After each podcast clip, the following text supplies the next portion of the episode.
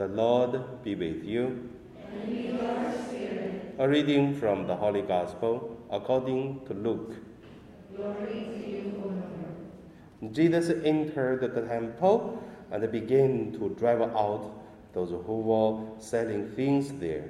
And he said, It is written, My house shall be a house of prayer, but you have made it a den of robbers. Every day he was teaching in the temple. The chief priests, the scribes, and the leaders of the people kept looking for a way to kill him. But uh, they did not find anything they could do, for all the people were spellbound by what they heard. The Gospel of the Lord. Praise the Lord Jesus Christ.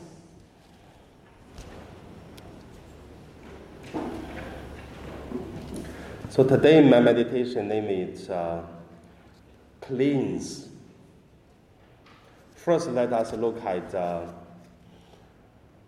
cleanse of uh, the universe. In today's gospel, we could see Jesus cleaned the temple, and then why? What's the reason he want to clean the temple? Because the temple, it is the holy place. It should be cleaned. And this holiness cannot uh, mix with unclean, evil things. So that is uh, a temple. But uh, temple is only a building. You cannot make it only clean. That doesn't uh, make all the meaning. The all the meaning is the building is clean, and the people's spirit also should be clean. Why people's spirit should be clean? Because God is pure.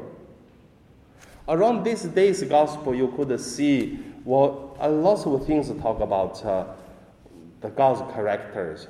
So God is full love. God is fully holy. That is why outside of this holiness and uh, outside of this uh, love is uh, hatred and evil. When we talk about the clean, it doesn't mean make it clean. It's not.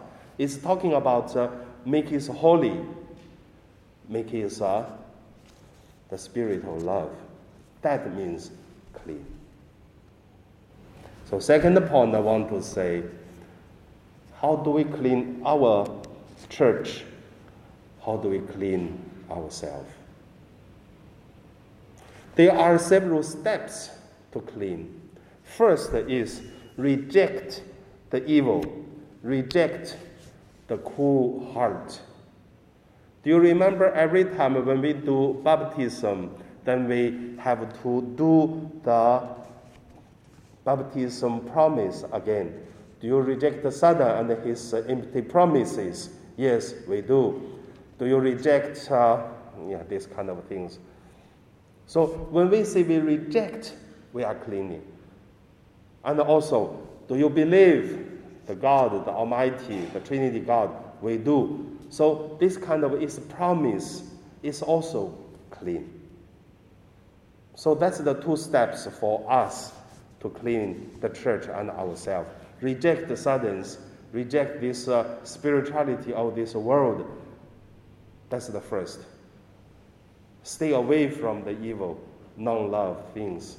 And then the second step is close to the holiness and also do something which is full of love.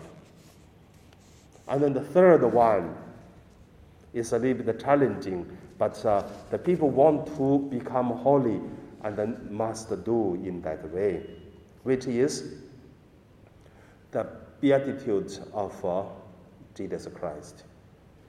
You know, we have, uh, no, there are eight beatitudes of Jesus Christ. So we are eager to have that spirit. Blessed the people who are humble of heart. Bless the people who are with uh, the poverty.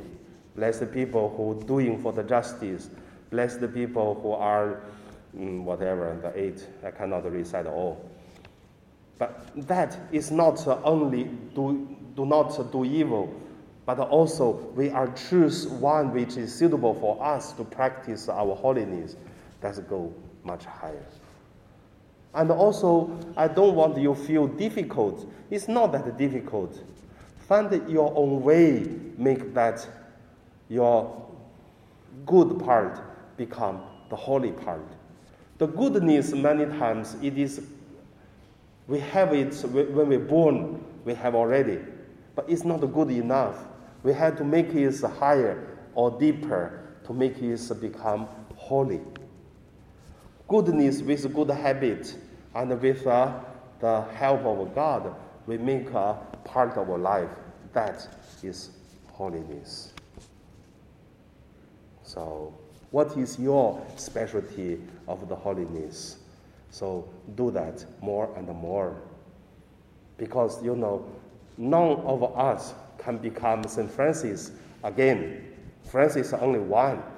But maybe we can become the person which is uh, a humble of heart. Find our way. I believe that is the spirit of cleaning the church, cleaning the chapel, cleaning of us in this spirit. So now we pray.